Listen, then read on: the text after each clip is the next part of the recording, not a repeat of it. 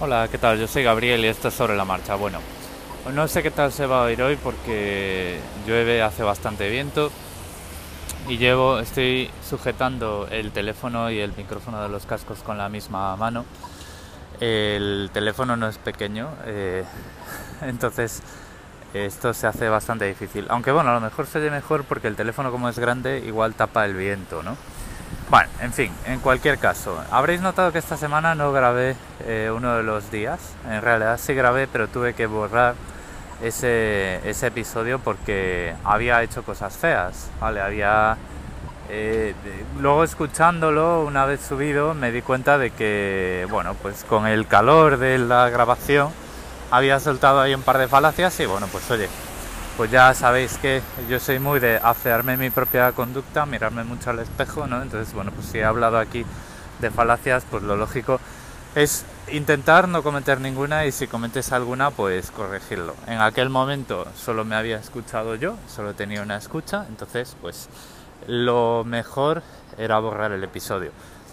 Si me llegáis a haber escuchado, pues lo hubiera publicado, hubiera aguantado el chaparrón y os hubiera explicado qué es lo que eh, había dicho mal en siguientes episodios. Como eso no pasó, lo que sí os voy a decir al final de este episodio para no eh, empañar nada más esto, os voy a decir qué es lo que había dicho y qué es lo que no se puede decir. Bueno, un poquito de miscelánea. Eh, bueno, tengo un comentario en Twitter de Darío, de un amigo mío que es pianista profesional y está haciendo un máster y dando clase de piano en Estados Unidos. Eh, bueno, Darío ya, pues si es que lo he dicho mal, me corriges, pero esta vez te instalas Anchor y nos envías aquí un audio y, ya poquito a poco seguro que en tres patadas conseguimos que te hagas podcaster también. El tema es que comenta que mucho cuidado si vais a trabajar a Estados Unidos con el número de la seguridad social. Eh, prácticamente allí os recomienda que lo metáis en la caja fuerte porque está la desprotección y, el retraso que tiene esa sociedad en temas de seguridad que con el número de la seguridad social incluso podrían conseguir un crédito a tu nombre. Y eso pues en Estados Unidos al parecer que pues no lo sé. Eso es una de las cosas que me gustaría saber Darío que nos puedes mandar aquí un audio y nos puedes explicar por qué el historial de crédito es tan importante en Estados Unidos y por qué cuesta tanto construirlo ¿vale? A ver, nos lo podemos imaginar todos para pedir una hipoteca, para abrir un negocio, hay que conseguir financiación, eso es importante. Pero si nos puedes hablar un poquito más de cómo se construye y cómo se destruye ese historial de crédito, pues mejor, mucho mejor, nos queda un podcast mucho más chulo. Eh, bueno, pues ahí queda ese comentario. O otra perlita de, de reflexión de seguridad antes de entrar con la miscelánea y contaros de qué iba aquello de esta semana y tal. Bueno, eh, vivimos en una época, lo dejé caer el otro día, pero quiero trasladaros esta reflexión porque es importante cerrar la puerta con llave en lo que a nuestra actividad en internet y eh, los ordenadores, teléfonos móviles se trata. Vivimos en una época en la que es relativamente mucho más fácil eh, reventarle la cuenta de Facebook a alguien que partirle la cara y tiene muchas menos consecuencias. ¿Vale? Entonces eh, estamos en, un, en una... Eh, ¿Cómo se llama esto? No quiero, no quiero caer aquí en una... No quiero hacer una Juan Gómez juradería y deciros una palabra rara, pero estamos en un, en un tiempo de cambio. El tiempo... todo está cambiando ahora mismo en la sociedad en este sentido. Es decir, tú si tienes un poquito de mm, malicia y un poquito de psicología, te puede llevar más o menos meses o más o menos años, pero puedes llegar a reventarle a alguien eh, su cuenta de Facebook y hacerle putadas muy serias. Perdón por la expresión, pero yo creo que es una palabra que es lo que mejor define, por ejemplo, hacer creer a tu familia que estás engañando a tu mujer o eh, directamente eh, enviar a los amigos de una persona pues eh, un enlace a una página fraudulenta que les inyecte virus o etcétera, etcétera, ¿vale? O sea, todas estas cosas son fáciles de hacer y el, tema que también os quiero poner encima de la mesa es que tiene muchas menos consecuencias ahora mismo y es bastante más difícil juzgar un caso de alguien que te revienta la cuenta de Facebook para eh, hacerte una putada, porque bueno, no, bueno, era sin malicia, era una broma y tal, ¿no? A que coger y acercarte a alguien y partirle la cara, ¿no? Entonces, pues, igual que a lo mejor hace muchos, muchos años eh, teníamos, y todo el mundo lo tenía en cuenta, ¿no? Teníamos que tener una actitud preventiva de problemas, de pues, pues no vayas, no te juntes con, a ver con quién te juntas, uy en ese bar, eh, no digas esas cosas en alto en ese barrio, ese tipo de cosas, bueno, pues hoy pues nunca viene, nunca está de más tener estas prácticas de seguridad, ¿vale? Esto es algo que he pensado de, eh, bueno, pues haciendo el ejercicio de pensar, oye, ¿tú cómo le explicarías a alguien por qué hablas tanto de seguridad? No, bueno, pues yo hablo tanto de seguridad porque hoy en día es bastante más fácil y bastante menos grave en las consecuencias que tiene reventarle a alguien la contraseña de Facebook y decir que eh, ha engañado a su mujer en su muro, en público, que coger, acercarte y partirle la cara. Entonces pues, va a llegar un momento en el que la gente, eh, a lo mejor pagándole un poco de dinero a los script kiddies, ¿vale? A los, a los hackers de baja estofa, a base de unas pequeñas técnicas unos pequeños tutoriales que cada vez va a ser más, cada vez van a ser más fáciles de encontrar, pues veamos menos, eh, menos ojos morados y más, eh, más descontrol en las cuentas de Facebook, ¿vale? Y esto ya sin llegar a valorar que Facebook ya está eh, en boca de todos por los problemas de seguridad que ha tenido y demás. Bueno, esto por la parte de seguridad, que ya cerramos la semana, que hoy ya es viernes, y lo que os voy a contar ahora es lo que os hablaba el otro día y que no, no llegué a grabar. Bueno, esta semana son las JPod y y ya hemos tenido polémica. Eh, este año, eh, para muchos, muchos pensábamos que las jornadas de podcasting en Madrid, aparte de ser fantásticas, como no podían ser de otra manera, con el pedazo trabajazo que ha hecho la organización, que desde aquí felicidades, pues muchos sabíamos que íbamos a tener polémica, ¿vale? Íbamos a tener polémica porque, mm, bueno, pues hay una serie de temas que levantan digamos que mm, hay una serie de temas, a ver, que ya se me están olvidando expresiones en español que levantan ampollas, ¿vale? Y una de ellas es la monetización. Yo lo sé en primera mano porque ya sabéis, ¿no? Lo del chupito. Pero eh, bueno, pues este año a lo que a alguien se le ha ocurrido decir, no, no lo sé quién es, no sé quién es, porque estaba intentando ver el vídeo de la Fundación Telefónica con esa mesa redonda en la que estaban eh, David Moulet, una chica de una plataforma de podcasting, creo, em, la directora de proyecto de Podium y Jorge Martín, EOBE, que es el único de los tres al que conozco personalmente, aunque a la directora de Podium en las JPO de Málaga le hice una pregunta y yo creo que le hice una de las pocas preguntas que ya no se podía tomar como un ataque personal, pero bueno, esa es otra historia. Y, es que la comunidad de podcasting, de podcasters, está un poco crispada con el tema de la monetización. Eh, yo creo que es porque nos complicamos la vida, ¿vale? Porque, bueno, pues hay quien cree que hay que monetizar los podcasts y si no lo estás haciendo, estás jugando en contra de los que quieren monetizar. Esto es una tontería. O sea, es un falso dilema. Una falacia de falso dilema. Y luego están los que piensan que el podcasting tiene que ser amateur, tiene que ser amateur siempre, y si no es amateur y si monetizas, estás jugando en contra del podcasting amateur. Y eso es el mismo falso dilema, pero desde el otro extremo, ¿vale? Entonces, bueno, pues alguien ha dicho, atención, que no todo el mundo puede ser podcaster. Entonces, claro, eh, esto esto es muy peligroso. Puede ser que tú tengas autoridad suficiente como para establecer o proponer, ¿vale? Un estándar de lo que tendría que cumplir una persona para poder mirarse al espejo y decir, yo soy un podcaster.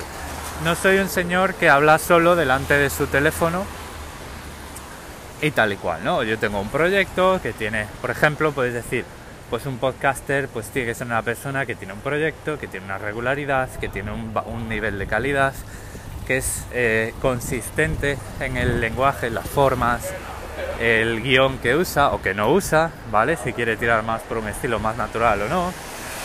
que es consistente en la calidad, es decir, dentro de un mismo proyecto no vemos altibajos.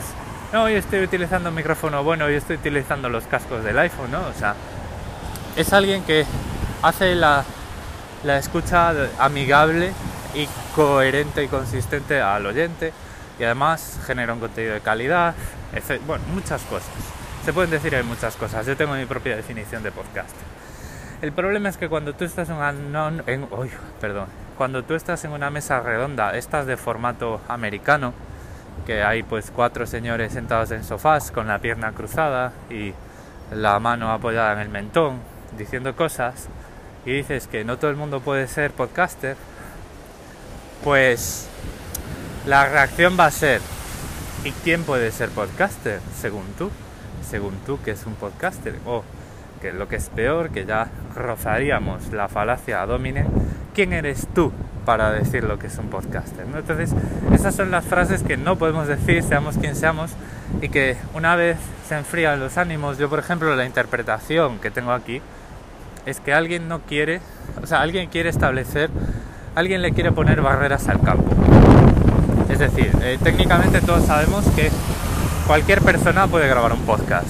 Y esto, al parecer, es algo que no gusta a las personas que quieren hacer dinero con el podcaster, con el podcasting, perdón. Es decir, bueno, aquí hay bastante viento, ¿sabes? Ya estoy un poquito más a resguardo. Voy a repetir por si no se oyó bien. Eh, al parecer no gusta eh, a las personas que quieren ganar dinero con el podcasting parece que lo quieren exclusivizar y, poner barreras, ¿no? Y poner eh, baremos y poner estratos y decir lo que es un podcaster y lo que no es repartir carnets. El problema que hay en su mente, en su mundo, el problema que hay es que cualquiera que tenga un smartphone y que se descargue la aplicación de Anchor, como hago yo, puede grabar un podcast, aunque yo tengo podcasts mucho más artesanales, eh, lo que podríamos llamar podcasts de feed, podcasts de Audacity, etcétera, etcétera, ¿no? Bueno, pues en, su mente, en su, bajo su punto de vista, la historia es que los podcasts tienen que ser los suyos, a poder ser, o aquellos que forman parte del negocio, forman parte del mercado, forman parte de la industria y eh, pues lo que tienen es que eh, conseguir oyentes a base de técnicas de publicidad solo al alcance de unos pocos. Es decir, yo pongo anuncios, eh, tú vas a leer en el periódico qué es lo que es un podcast, tú vas a ver en una parada de autobús Podium Podcast, descárgate aquí la aplicación, vas a perder la noción de podcasting como medio y vas a llevarte a la gente a su aplicación. Por ejemplo, a mí lo que no me gusta de Podium es que ellos se anuncian como que están en Evox y que están en Podium, en la aplicación. Pues eso es mentira. Eso es mentira porque estáis en todos los directorios de podcasting y yo no uso ninguna de esas dos aplicaciones ni la voy a usar. Entonces yo lo que hago es buscar vuestros podcasts en Overcast, que los encuentra en iTunes y me suscribo al feed. Y se acabó, ¿no? Entonces, con este tipo de cosas, este tipo de barreras que queremos poner al campo, estamos yéndonos a un modelo de negocio de antes de Internet. ¿Vale? Estamos viendo como que la gente popularice el podcasting grabándolo como un problema porque decimos, claro, es que si ahora cualquiera coge un coge un teléfono y se pone a grabar un podcast, entonces hay mucho ruido. ¿Cómo la gente va a encontrar mis podcasts entre tanta morralla, no? Estoy hablando desde su cabeza, no desde la mía. Esto es lo mismo que pasó y que lleva pasando toda la vida con los blogs. Cuando salen los blogs, los periódicos decían, pero es que claro, ahora cualquiera puede publicar en la web. Entonces, claro, si todo el mundo publica, ¿cómo van a encontrar mis artículos que yo tengo derecho a, monetizar porque tengo estudios y tal entre tanta mierda? Bueno, pues eh, lo van a encontrar porque la gente utiliza buscadores. Eh, cuando el grupo Prisa y otros grupos no boicotean a Google, pues teníamos Google News y ahí estaban los titulares de los mejores periódicos curados por Google gratis para los periódicos, gratis para los usuarios y nosotros podíamos entrar en los periódicos y ellos monetizaban, ahora pues se, se les ha cortocircuitado la cabeza y no lo tenemos. Entonces, claro, cuando empiezan a repartir carnet desde el sofá de la empresa de medios, de la empresa productora de medios, pues tú ya sabes por dónde van, ¿no? Dicen, bueno, lo que quieren hacer es apropiarse de un término al tipo de contenido que ellos emiten para que la gente cuando piense en podcast piense en Podium, no piense en emilcar.fm, no piense en AV Podcast, no piense en, en, los muchos podcasts independientes que existimos, moneticemos o no, ¿no? Entonces, eh, esto es lo que os quería decir. Eh, no es una falacia, es una interpretación, ¿vale? Y que yo sepa no he entrado en ninguna, simplemente lo que os estoy diciendo es que esa pregunta, esa frase al aire ha sido muy peligrosa ha tenido el efecto que iba a tener y es decir que la gente que tiene podcasts independientes se ha sentido atacada y con toda la razón porque solo había que saber cuál era la trayectoria profesional de las empresas o al menos del 25% de las empresas representadas en aquel panel de, de conferenciantes por decirlo así y se trata de eso, ¿no? De decir, mira, un podcaster es lo, podcast es lo que hago yo y lo que hace la gente gratis con el móvil es, es otra cosa, es un señor hablando solo en su casa. Entonces, cuando vosotros penséis en podcasts, pensad en lo que yo hago, bajaros mi aplicación o consumid mi contenido porque yo lo tengo que monetizar y si escucháis podcasts gratuitos me vais a quitar audiencia. Y esto es, esto es una tontería, es un falso dilema y ahora es lo que voy a explicar porque es un falso dilema. Si tú tienes un contenido de calidad lo vas a monetizar. Hagas lo que hagas, porque la gente va a hablar de tu contenido, vas a tener buenas críticas, eh, los periódicos te van a llamar, otros podcasts te van a llamar, vas a tener entrevistas, vas a salir en Twitter, la gente te va a mencionar. Independientemente de la cantidad de podcasts gratuitos que haya. Eh, y hablo de podcasts gratuitos con toda la mala leche. Ya sé que se dice de otra forma, ya sé que son amateurs y todo esto, pero claro, eh, o sea, a lo que quiero ir es que es un falso dilema porque el número de podcasts que haya en el mercado no tiene nada que ver con el número de escuchas que tú vas a recibir. Lo que tiene que ver, lo que más tiene que ver, es la calidad de tu contenido. ¿eh? Eso en primer lugar. Y en segundo lugar, el número de oyentes. Y el número de oyentes, amigos míos, crece más cuantos más podcasts hay. eso es, eh, o sea, eso es, es así. O sea, lo que tiene que ser es que haya tanto donde elegir que haya un podcast para cualquier persona, para cualquier oyente que se, que se pase por ahí, ¿vale?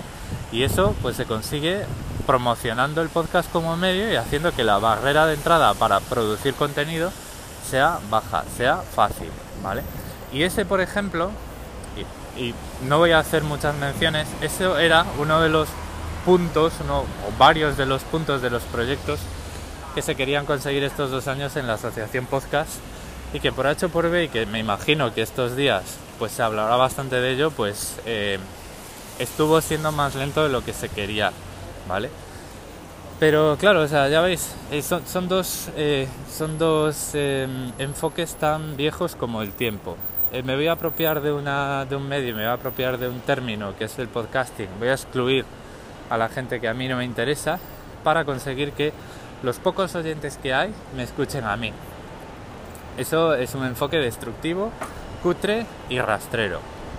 Y el otro enfoque es voy a hacer que la voy a popularizar el medio, voy a trabajar por el medio de por el podcast como medio de comunicación, sin dejar de lado la monetización, por supuesto, porque esto es otro factor más que es opcional y debería ser siempre opcional y voy a trabajar por el medio y voy a hacer que el número de podcasts que haya sea tan fantásticamente alto que todo el mundo en España, los 50 millones de habitantes, sepan lo que es un podcast porque escuchen varios.